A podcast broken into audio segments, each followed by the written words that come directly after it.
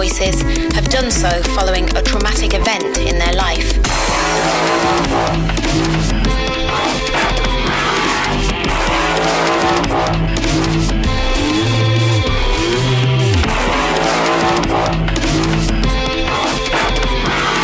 Quite often, the bad side is the stronger one.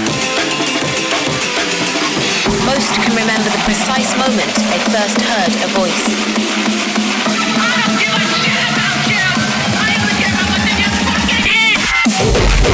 I'm